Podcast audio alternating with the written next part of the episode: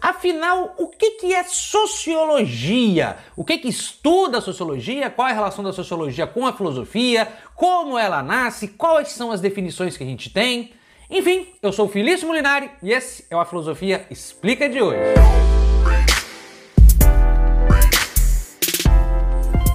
Vários alunos que entram no ensino médio se deparam com uma disciplina nova chamada sociologia. Mas não são só eles que têm dúvidas quanto ao que é sociologia. Tem gente que passa todo o ensino médio sem ter uma noção muito clara, e aí vai na faculdade, também tem lá aula de introdução à sociologia, e aí continua com essa dúvida. Mas o que é realmente sociologia? Qual é, seu, qual é o seu objeto de estudo? Como é que ela nasce?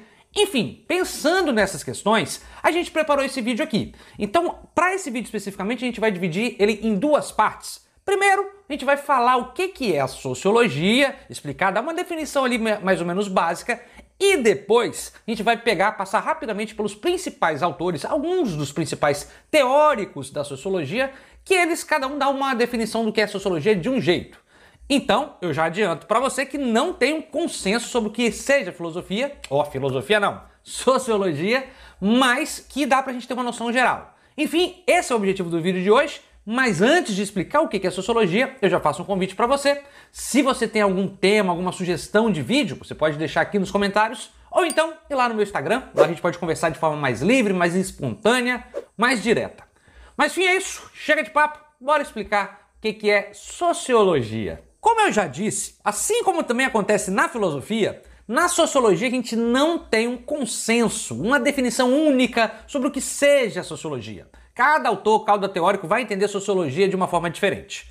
Mas ainda assim, dá pra gente ter uma noção geral. A gente pode começar dizendo que sociologia é o estudo científico da sociedade. Bom, isso mesmo, dos fenômenos sociais. A gente vai explicar isso um pouco depois, mas o que a gente pode entender é que a sociologia, diferente da filosofia, ela é bem mais recente. A filosofia, ela já nasce lá na Grécia antes de Cristo, mas a sociologia só vai nascer no século XIX, ali no meio de um monte de revoluções, né? Aquilo que o Hobsbawm chama de a era das revoluções. Vou até deixar um livro, um link aqui embaixo do, do livro do Hobsbawm, onde ele explica esse contexto.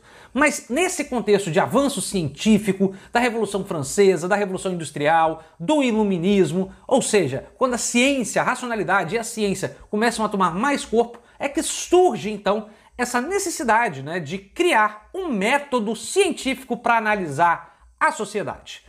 E é um pouco desse fruto que vai, dessa, dessa ligação com a modernidade que a sociologia surge. Ou seja, ali no século XIX, um, um teórico chamado uh, Auguste Comte, ou Comte, como alguns falam, a gente costuma no Brasil chamar de Comte, Auguste Comte. Mas o, o correto, como ele é francês, a gente eh, seria pronunciar Comte. Mas isso aí não tem importância nenhuma, a gente pode continuar. Vou chamar ele aqui de Conte, que é como a maioria das pessoas, pelo menos, eu ouço falar. Então tá, tá de boa, vamos lá. O Augusto Conte, ele vem desse berço da modernidade, então ele tenta ali com o espírito científico, né, bastante científico, analisar a sociedade de uma forma mais científica, né, analisar a sociedade de uma forma mais objetiva. Ele analisa ali os, as várias ciências que estão vindo, ele vê, por exemplo, a física avançando muito, a química avançando muito, e ele pensa, afinal, por que, que a gente não tem avanços assim na sociedade. Por que a gente não analisa a sociedade assim como a química analisa os elementos naturais, por exemplo?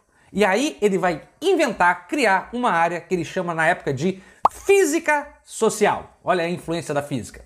Pois bem, então é com Augusto Comte que começa a se analisar a sociedade de forma mais científica. Por isso que a gente diz que Augusto Comte é um dos pais da sociologia. Obviamente, Augusto Comte não foi o único, ele vai acabar influenciando, direto ou indiretamente, aqui um outro papo, uma outra discussão. O Durkheim, e o Durkheim, Emile Durkheim, ou como também outro teórico uh, francês, ele que vai realmente criar um grande livro chamado uh, O Método Sociológico. E ali sim a gente tem, começa a ter as primeiros, os primeiros passos da sociologia, dessa área de conhecimento que estuda a sociedade de forma científica, com método. Mas Felício, por que, que precisa, a gente precisa estudar a sociedade de forma científica? Simples, porque para se afastar do senso comum. Às vezes a gente acha uma coisa que é uma coisa certa, a gente acha que uma outra coisa é certa, a gente acha que certa coisa funciona de um jeito, mas é, é tudo são baseados em achismos. O que esses teóricos no século XIX começaram a criar é uma, um modelo, um método para a gente analisar a sociedade de forma mais aprofundada. e isso deram o nome de método sociológico, método de estudo da, da, da sociedade. Claro que isso vai ser um objeto de crítica, mas a gente deixa para depois. E aí o Durkheim vai tentar traçar um método, que é o método sociológico, para analisar aquilo que ele chamou de fato social, ou seja, os fenômenos que acontecem na sociedade. Enfim, explicar aqui o Durkheim, o Conte, isso são temas, todos os temas para outros vídeos. A gente faz isso em outros vídeos depois desse. Mas o que eu queria aqui já dizer, finalizar, dar um indicativo para vocês, é que estudar a sociedade é muito bacana. Ter esse estudo científico da sociedade é muito bacana. Porque muitas pessoas ainda usam, ainda caem na ideia de um naturalismo humano. Ah, o ser humano é naturalmente egoísta, o ser humano é naturalmente bondoso, o ser humano é naturalmente violento. Para a sociologia isso já não cabe mais. Então a sociologia vai começar a, começar a estudar o ser humano, por exemplo, a sociedade, como uma construção social. O ser humano vai ser uma construção social. Mas isso para que isso me serve? Simples, serve para você comparar, por exemplo, o seu modelo de vida com outros modelos diferentes do seu. Por exemplo, você já conseguiu imaginar como é que funciona a família de uma tribo indígena no alto do, do Rio Amazonas? Olha o modelo de famílias que ele tem, olha o modelo de família que a gente tem. Não existe um modelo perfeito, nem um modelo natural. Não tem essa, esse naturalismo. Todos nós somos construídos socialmente. E por isso que a sociologia ela é bem bacana, porque ela faz a gente enxergar além da nossa perspectiva, criar uma nova perspectiva, ampliar nossos horizontes. Então, o estudo da sociedade, ele é interessante porque ele faz a gente furar a nossa bolha, conhecer outras realidades e faz com que a gente deixe de acreditar ah, que certas coisas são naturais. Ah, é natural o homem ter uma mulher, ou que uma mulher ter um homem, ou o casamento, ou é natural a mulher ter filhos. Tudo isso passa a ser um objeto de estudo de uma construção social. E é muito, realmente muito interessante. Mas, como eu disse, o que é sociologia, o que ela estuda, vai ser bastante diferente de um autor por outro. Por exemplo, para Augusto Comte, né, o Comte vai achar ali, tanto o Comte que, e também o Durkheim, de certa forma, que há uma pretensa neutralidade, que a sociologia vai ser o estudo científico da sociedade. Isso muda um pouquinho, por exemplo, com outro cara, que é um dos pais também da sociologia, que é Karl Marx. Sim, Marx também foi um dos fundadores da sociologia.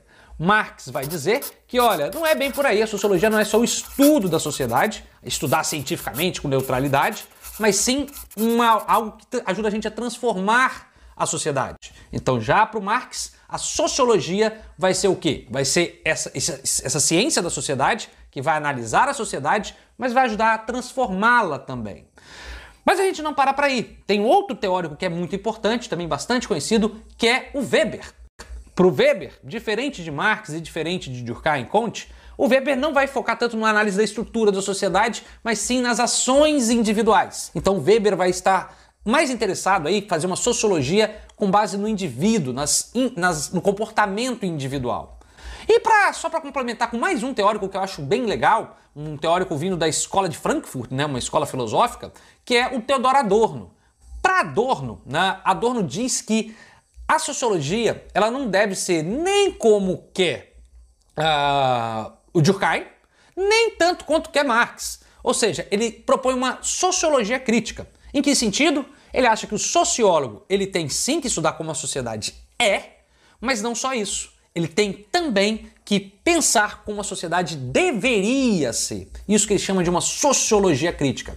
Ou seja, nós temos aí várias definições, uma para Durkheim, uma para Marx, uma para uma para para Weber, outra para Adorno, mas isso tudo para mostrar que, embora a definição seja muito difícil, há uma riqueza de pensamento muito grande na sociologia. E não se preocupe se você não entendeu até aqui muito bem o que é sociologia, porque você realmente só vai entender, pegar o jeito quando você começar a estudar os estudos sociológicos, os autores da sociologia. Isso é normal. Inclusive, eu diria que esse vídeo que é sociologia, ele deveria vir no final do curso, não no começo.